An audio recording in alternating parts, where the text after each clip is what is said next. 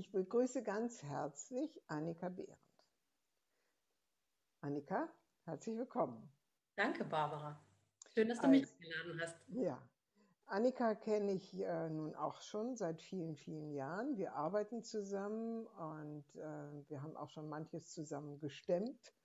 Und ähm, ich habe dich heute gebeten, für dieses Interview zur Verfügung zu stehen, weil du dich sehr intensiv mit der Natur beschäftigst. Du bist auch Naturcoach oder Naturtherapeutin.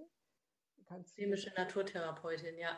Systemische Naturtherapeutin. Mhm. Darüber hinaus bist du Psychosynthese-Coach, warst lange im Vorstand der Deutschen Psychosynthesegesellschaft und arbeitest äh, hauptamtlich äh, bei einem äh, Träger der Sozial- und Jugendarbeit.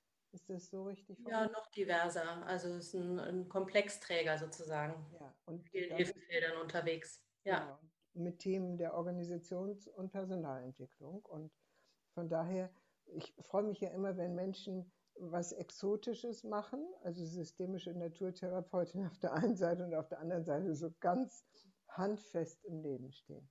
Du hast äh, kürzlich mit Christa Spannbauer ein Buch ähm, veröffentlicht, das heißt den Herzschlag der Natur spüren. Ja. Und ich würde gerne mal als erstes fragen, wie bist du denn überhaupt auf diesen Weg gekommen, dich so intensiv auf die Natur, also die umgebende Natur einzulassen? Mhm. Also ich würde jetzt gerne erzählen, dass ich schon auf der Alm groß geworden bin und dass mir schon in die Wiege gelegt wurde, aber so war es nicht. Ich bin eigentlich ähm, eher so eine Spätberufene, wobei ich im, im Kindesalter war ich sehr viel in Schweden und da sind wir natürlich irgendwie durch die Scherenlandschaft gestromert und so weiter, aber ähm, nicht so, dass das einen dauerhaft prägen würde. War, war auf jeden Fall meine, meine Auffassung bisher. Und dann hat es mich, ähm, irgendwann ist es mich überkommen, als wir einen Vortrag, glaube ich, gehört haben im spirituellen Salon. Da war ein Erdheiler und Geomant äh, anwesend und hat gesprochen. Und irgendwie war es so, als ob äh, da so ein Fenster aufgeht. Das ist schon viele Jahre her. Und ähm, ich nochmal auf so eine ganz andere Welt aufmerksam geworden bin. Nämlich alles das, was uns umgibt und, und äh, für diesen Gedanken mich geöffnet habe oder für dieses Gefühl mich geöffnet habe. Das war eine ziemlich äh, starke Öffnung, da draußen, wir sind ja nicht getrennt, sondern es lebt, alles ist belebt, alles ist beseelt. Das möchte ich gerne kennenlernen, da möchte ich gerne ähm, mit verbunden sein. Das war so die Sehnsucht, die da irgendwie sehr plötzlich äh, geweckt wurde. Und seitdem bin ich auf diesem Weg. Und Was hast du da gemacht? Also wie bist du dem näher gekommen? Ja. Ähm, also ich habe gemerkt, dass ich sehr viel mehr als früher in den Wald gegangen bin, dass ich irgendwie spazieren gehe, also so, so ganz äh, einfache Dinge. Und äh, dass es mich aber tief berührt hat. Dass es nicht nur so war, ach ja, wir gehen jetzt mal spazieren, weil das ist ja gesund, sondern ähm, ich habe mich umgeschaut und war irgendwie tief, tief berührt. Und dann ist es ja so, weiß ich nicht, wenn man sich öffnet und ausrichtet, dann schiebt sich einem ja alles Mögliche vor die Linse, was da irgendwie mit zu tun haben könnte. Und so habe ich mehr oder weniger durch einen Zufall äh, eine Weiterbildung gefunden äh, zum Thema systemische Prozessgestaltung in Naturräumen. Und das hat mich total angesprochen. Und da bin ich, das ist jetzt vier, fünf Jahre her, seitdem bin ich auf diesem Weg, ähm, die systemische Naturtherapie zu, zu, lernen und weiterzugeben in meiner Arbeit. Und im Prinzip ist das eine, es eine Erweiterung der Räume, die in, einem, in einer Begleitung von Menschen oder Gruppen möglich sind. Kannst du das noch mal ein bisschen genauer darstellen? Wie muss man sich das vorstellen? Also wie, wie wird man da unterrichtet, wenn man mhm. sich der Natur öffnen will? Ja, das ist, ähm, wie man sich vorstellen kann, sehr wenig Theorie erstmal mhm. und ganz viel eigenes Erleben. Also die, ähm, die Art des Lernens ist, in der Gruppe unterwegs zu sein, wirklich im Wald vier, fünf Tage und Nächte und draußen zu schlafen, nicht im Zelt, sondern nur mit so, einer, äh, mit so einem Tarp, ja, über das man irgendwie vom Regen geschützt ist. Aber ansonsten bist du direkt am Busen der Natur. Du isst draußen, du sammelst Feuer, um Feuer zu machen, um dir Essen zu kochen. Du schläfst äh, auf dem Waldboden, du reinigst deine, dein Kochgeschirr mit Blättern. Also es ist ein sehr, sehr handfestes körperliches Leben und Erleben. Und in, in dieser Form der Naturtherapie sprechen die von drei Aspekten des Menschen. Es gibt ja so unterschiedliche Modelle. Ähm, das ist Körper, Psyche und Seele. Mhm. Und ähm, meine Erfahrung ist, durch dieses Einbinden des Körpers, der Körperlichkeit, ähm, öffnet sich was. Und zwar, ich, jetzt im Rückblick glaube ich, es ist wirklich diese ursprüngliche Verbindung zur Erde, die sich da aufmacht. Das kannst du nicht mental begreifen, da, das, es geht nicht darüber zu lesen oder ähm, das erzählt zu bekommen, sondern das ist das reine Erleben, was erstmal diesen Raum öffnet.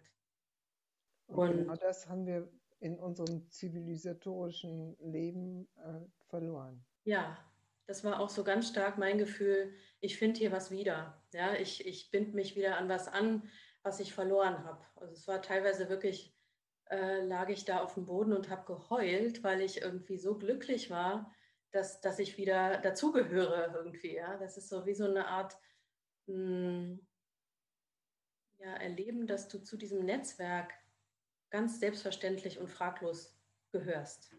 Ohne dass du was tun musst oder dich anpassen musst oder irgendeine Rolle spielen musst, sowas wie wir das ja im täglichen Leben mhm. wahnsinnig viel machen. Und das ist auch teilweise ja unsere menschliche Kondition. Also so, sind ja nicht ähm, Tiere im Wald, so, ja. Aber also das ist so der radikale Gegensatz zu dem, wie heute viele leben. Also sie gehen aus dem Aufzug in die Tiefgarage, steigen ins Auto, fahren zur Arbeit, fahren dort in die Tiefgarage, neben den Aufzug, landen im Büro. Genau. Ja. Genau, und haben da vielleicht nochmal Aussicht auf eine Büropflanze. ja. Okay. Ja.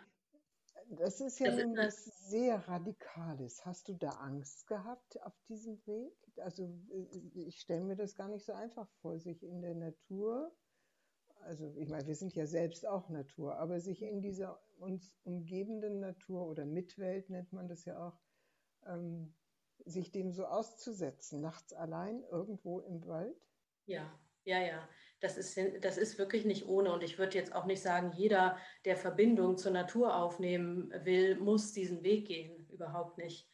Ähm, aber wir, wir werden da schon rangeführt. Also es ist nicht so, dass du irgendwie deinen Tab kriegst und jetzt raus in den Wald und jetzt sieh mal zu. Sondern es ist erst als Gruppe und dann ist man ums Feuer versammelt und schläft auch nicht weit weg vom sogenannten Dorfplatz und dann äh, vergrößert sich sozusagen langsam der Radius sodass du dann immer mehr alleine auch bist, bis hin zu äh, so einer kleinen Vision Quest, wo es dann zwei Tage und zwei Nächte wirklich alleine, ganz alleine draußen an einem Ort ähm, ja, zu leben gilt. Und wenn du jetzt dieses Buch geschrieben hast, zusammen mit Christa Spannbau, die auch, ähm, ich glaube, Naturcoach ist, äh, was möchtet ihr da den Menschen nahebringen? Hm. Ich glaube, es ist so ein gemeinsamer Versuch. Äh, Christa hat sich ja sehr mit dem Thema Achtsamkeit beschäftigt in ihrem Autorenwerdegang und ähm, ich komme so aus der Naturecke. Mm, und wir haben uns irgendwie gefunden in dem Gedanken, das Thema Achtsamkeit ist so innerlich, es ist so indoor, es ist so auf dem Meditationskissen und ich schaue nach innen und, und nehme alles wahr, was in mir passiert, was, was ein total guter Weg ist gar nicht in Frage stellen. Und wir haben uns gedacht, wie wäre es denn, diese Achtsamkeit mitzunehmen und sich damit irgendwie der Natur zu öffnen, weil uns beiden auch ein Anliegen ist, sich, sich mit der Natur zu verbinden, aus dem, diesem ganz alten Satz heraus, ich schütze, was ich liebe. Und das heißt also, über diese Herzverbindung, glaube ich, ist nachhaltige, also ich kann da aus eigener Erfahrung nur sprechen, aber würde ich nicht mit dieser Herzverbindung plötzlich der Natur gegenüber ähm, in Anführungsstrichen, nein, nicht in Anführungsstrichen gesegnet sein, ähm, würde ich mich immer noch getrennt fühlen und möglicherweise nicht so darauf achten, wie ich in der Welt unterwegs bin. Also das Verhältnis in unseren Gesellschaften, insbesondere in den westlichen Industriegesellschaften gegenüber der Natur, ist ja ein funktionales und auf Nutzung ausgerichtetes Konzept. Total, ja. Also Tiere werden, es sind Nutztiere. Also es geht nicht um die Würde der Tiere oder die, die eigenen Bedürfnisse der Tiere, sondern es sind Nutztiere. Wälder sind Nutzwälder, mhm. äh, die nach ähm, wie Monokulturen angebaut werden, also Fichte neben Fichte. Und jetzt äh, aufgrund der Klimaschäden sieht man, was das mit den Wäldern macht. Also äh, verstehe ich das richtig, dass diese äh, Herz-zu-Herz-Verbindung ein Kern des Anliegens ist, dass man eben nicht nur unter dem Nutzenaspekt die Natur betrachtet? Ja, natürlich. Also im Gegenteil, sie unter einem ganz anderen Aspekt betrachtet. Was nicht heißt, dass man nicht irgendwie sich auch voneinander nützlich sein kann. Mensch und Natur können sich in vielerlei Hinsicht irgendwie gegenseitig befruchten, glaube ich. Und wir dürfen auch, glaube ich, von Natur, äh, von den Ressourcen nehmen, wenn wir was zurückgeben und so weiter. Aber ich glaube, an deiner Frage eben habe ich so ein Wort so rausgeschieden und das war Würde. Und, und ich glaube, ich meine, wenn wir irgendwie ein paar Jahrzehnte zurückgucken, da fanden, war der Mainstream auch zu sagen, es ist albern, irgendwie Tierrechte oder Emotionen bei Tieren und so. Da sind wir jetzt heute an einem ganz anderen Punkt. Und meine Hypothese ist, dass wir irgendwann auch dahin kommen zu sagen, auch Pflanzen haben diese Rechte. Auch andere Wesen, die wir möglicherweise mit unseren Sinnen jetzt gar nicht wahrnehmen können, haben eine Würde und ein und, und, und Recht sozusagen ähm, befragt zu werden, ob man sie nutzt oder nicht, zum Beispiel. Das ist natürlich, klingt heute noch vielleicht verrückt, aber ich glaube, es ist, ähm, es ist gar nicht mehr so weit dahin. Jetzt hast du äh, Begriffe verwendet, die ganz stark in Richtung Kommunikation gehen, also mhm. befragen oder zuhören. Ähm, was ist das, Kommunikation mit der Natur? Wie muss ich mir das vorstellen? Natürlich also du, du, bringst es ja auch sogar in, ins Coaching ein. Also das wäre dann die ergänzende Frage. Ja, genau. Also ich glaube, man kann das auf vielen Ebenen beantworten. Das eine ist so ganz äh, biologisch, medizinisch, also dass wir tatsächlich, es gibt diese Forschung, ja, das ist mittlerweile mit dem Thema Waldbaden ja auch ziemlich bekannt, dass ähm, Bäume und Pflanzen Stoffe abgeben in die Luft, sogenannte Terpene, die wir einatmen, nicht nur ne, den Sauerstoff, den sie produzieren, sondern auch Terpene. Das Immunsystem, unser Immunsystem reagiert damit, interagiert damit, was du auch ein Stück weit als Kommunikation bezeichnen kannst. Das ist Informationsaustausch. Und das hält uns gesund. So, das, das ist mal erstmal so eine ganz äh, basale Ebene.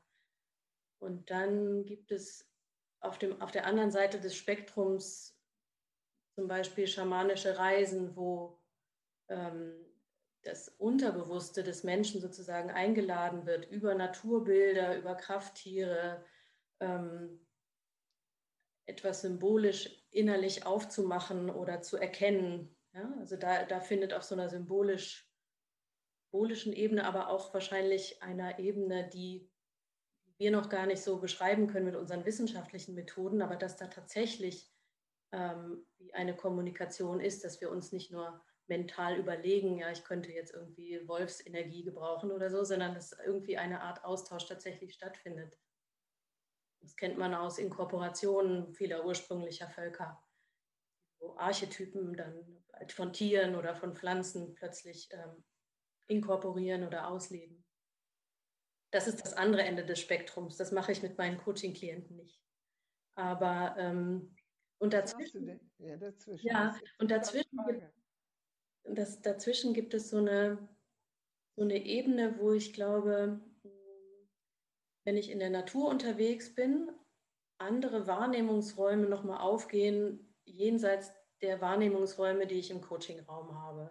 Das heißt, ich habe erstmal so diese Grundlage, dass ich mich möglicherweise zugehörig fühle. Wenn ich zwei Stunden im Wald bin, entsteht automatisch irgendwie sowas wie, ach, ich bin hier zu Hause, ähm, und dann kann es sein, dass, dass sozusagen die Zeichen der Natur, das, worauf ich meine Aufmerksamkeit richte, dass das mir Antworten gibt auf das Anliegen oder auf das Thema oder auf die Frage, mit der ich losgegangen bin. Und ähm, das ist wie so, glaube ich, wenn du dich ausrichtest auf eine Frage und du hast die Antwort ja eigentlich schon in dir, du kannst sie nur nicht hören. Ähm, dann ist es so, wenn du unterwegs bist und, und dich etwas sozusagen wie so anzieht, ein Bild oder ein Blatt oder ein Geräusch oder was auch immer, dann erkennst du plötzlich diese innere, es ist wie so ein Wiedererkennen der, der eigenen inneren Wahrheit. Und meine Erfahrung ist, wenn sowohl selbst erlebt als auch mit Klienten, ist, wenn, die das, wenn man das sozusagen von außen nochmal erfährt, weil so nimmst du das ja dann wahr. Es ist wie, als würde die Natur dir sagen, ah ja, genau, das ist deine Wahrheit. Mhm. Und irgendwie macht das was mit einem. Das ist wie so eine Bezeugung oder Bestätigung nochmal. Kannst du ein Beispiel geben? Mm. Also ein Beispiel, ja, ich habe mal mit einem Klienten gearbeitet, ähm, der hat was dann äh, auch sehr viel mit kreativer Arbeit, ne? das hat das zu tun. Der hat einen Altar gebaut ähm, für sein Thema, um das, was er verabschieden wollte, zu würdigen und das, was neu eingeladen werden sollte, auch zu segnen und so weiter. War eine sehr intensive, tiefe Arbeit. Er hat dieses ähm, Altar gestaltet und gebaut und hat am Ende nochmal gesagt, ähm, was ist, was ist die Essenz dessen, was ich jetzt rausgefunden habe. Und ich habe vorgeschlagen, das nochmal ganz laut äh, zu sagen, auch dass die Umgebung das hört.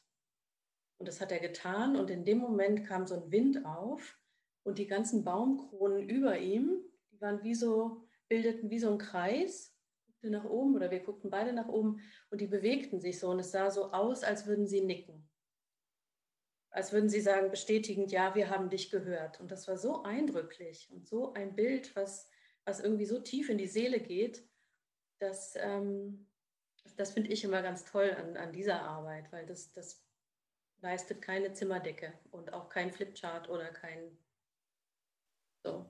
Es ist etwas Lebendiges. Es ist was Lebendiges und es ist das Gefühl, dass da Interaktion ist, hm. glaube ich. Also ja. wirklich Kommunikation im besten Sinne.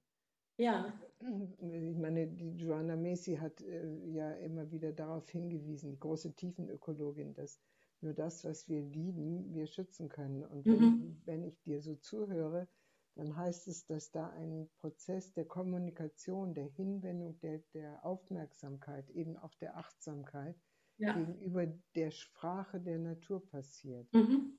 Ähm, ich äh, sage immer, äh, ich glaube, wir müssen irgendwie lernen, ko-kreativ zu sein. Die Natur ist ja unvorstellbar kreativ.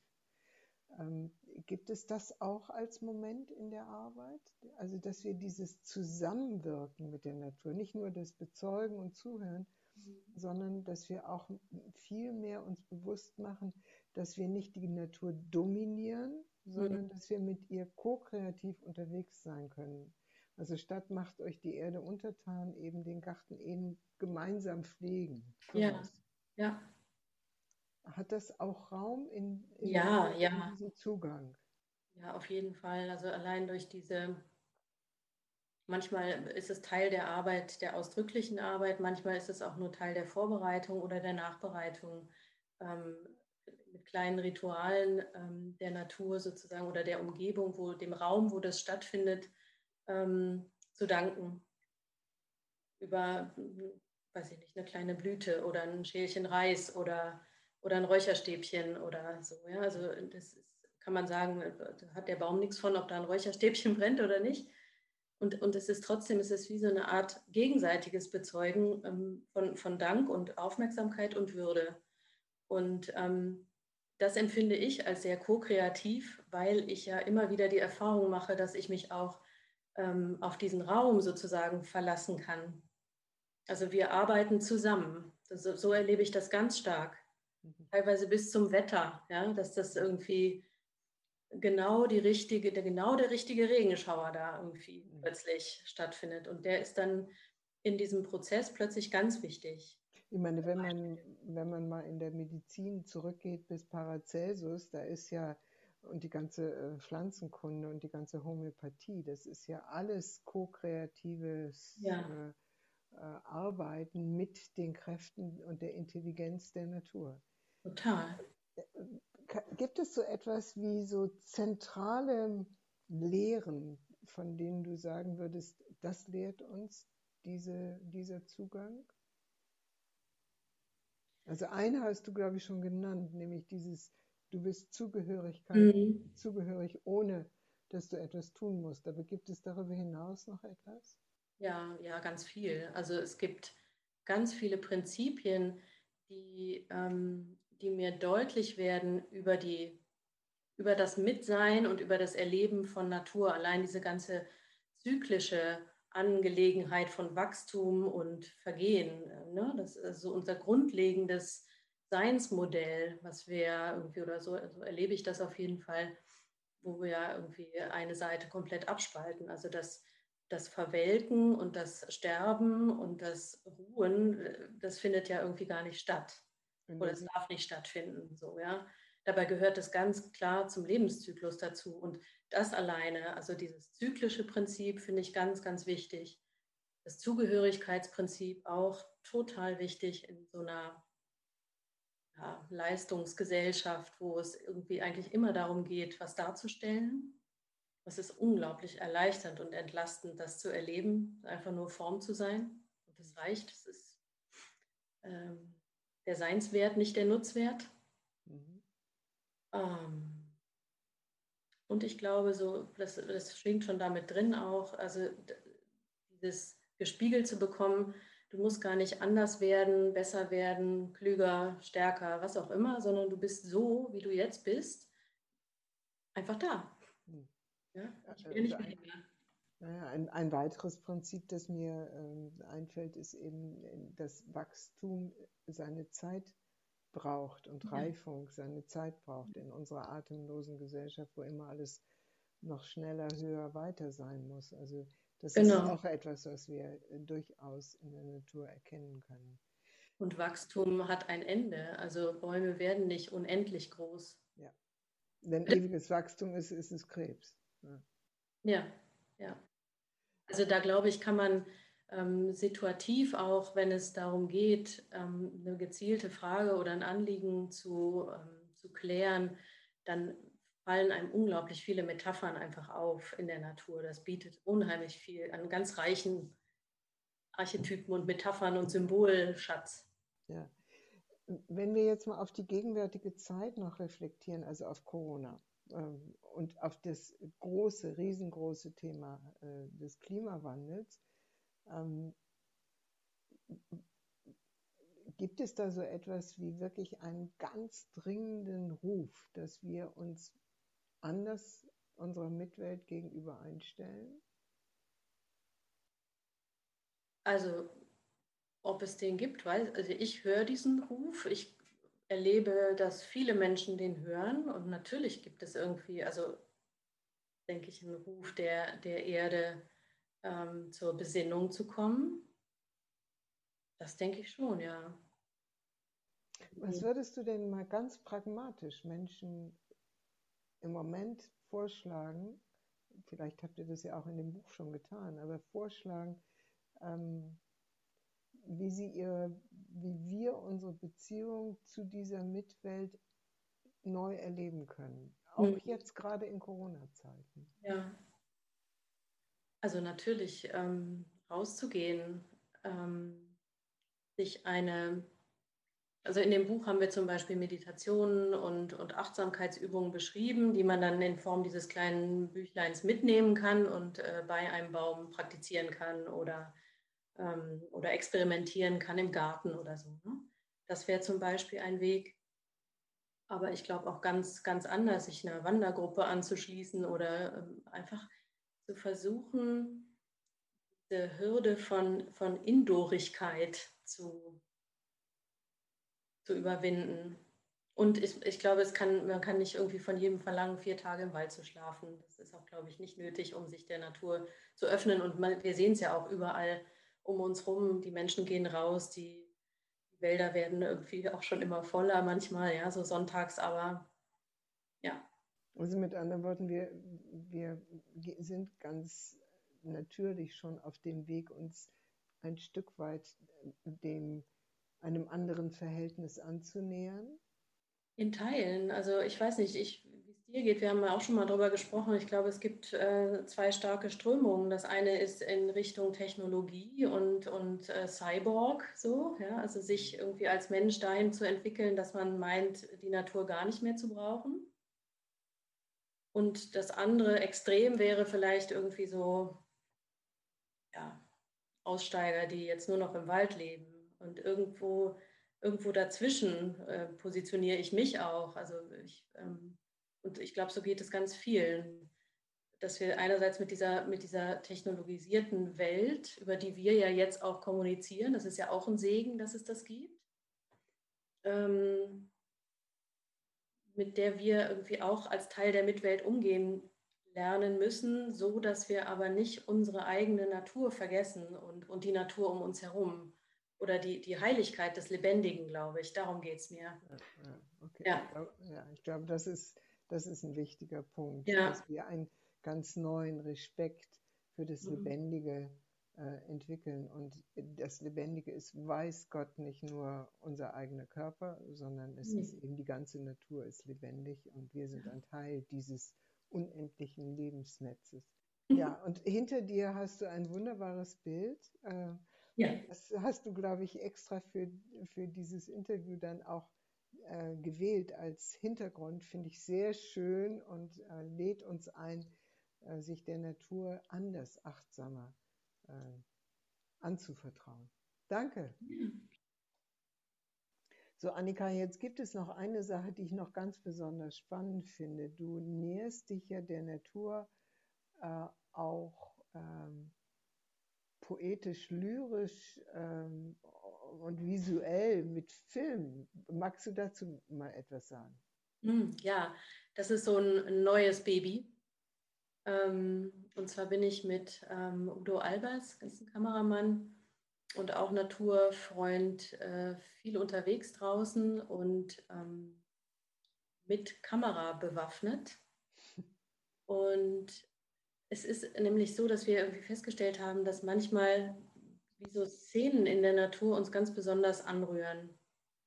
Und ähm, wir haben mal experimentiert, wie das ist, die, ähm, die einzufangen sozusagen, also diese, diese Momente, die uns so glücklich machen. Ähm, zu filmen und dann zu schauen, ist das in irgendeiner Weise transportabel? Erreichen wir damit auch die Herzen von anderen? Und ähm, das ist der Fall. Also es ist, es ist eine ganz schöne kleine, wie so Mini-Naturmeditationen, die da entstehen.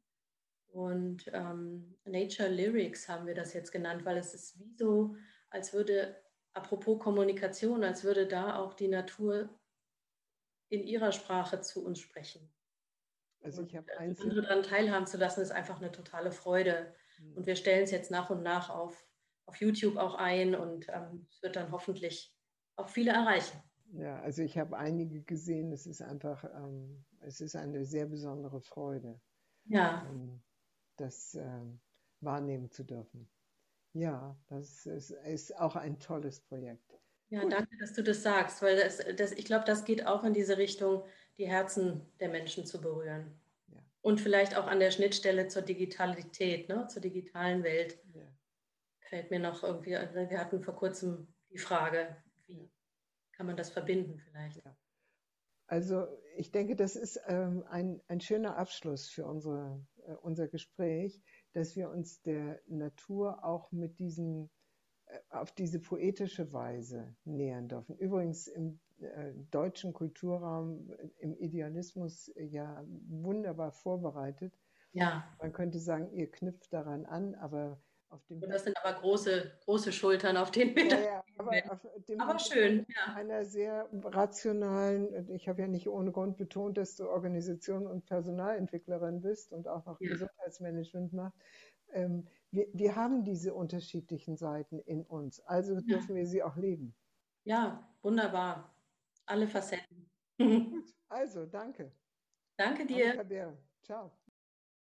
Liebe Freunde und Freundinnen des Podcasts Wertschätzung, Führung, Selbstmanagement, ich bedanke mich für Ihre Aufmerksamkeit. Sie können diesen Podcast auch sehen unter YouTube unter meinem Namen Barbara von Maibum, geschrieben mit M-E-I-B-O-M. Und weitere Informationen zu unserer Arbeit finden Sie auf der Webseite communio, c o m u n i o Führungskunst mit ue.de. Vielen Dank und auf Wiederhören.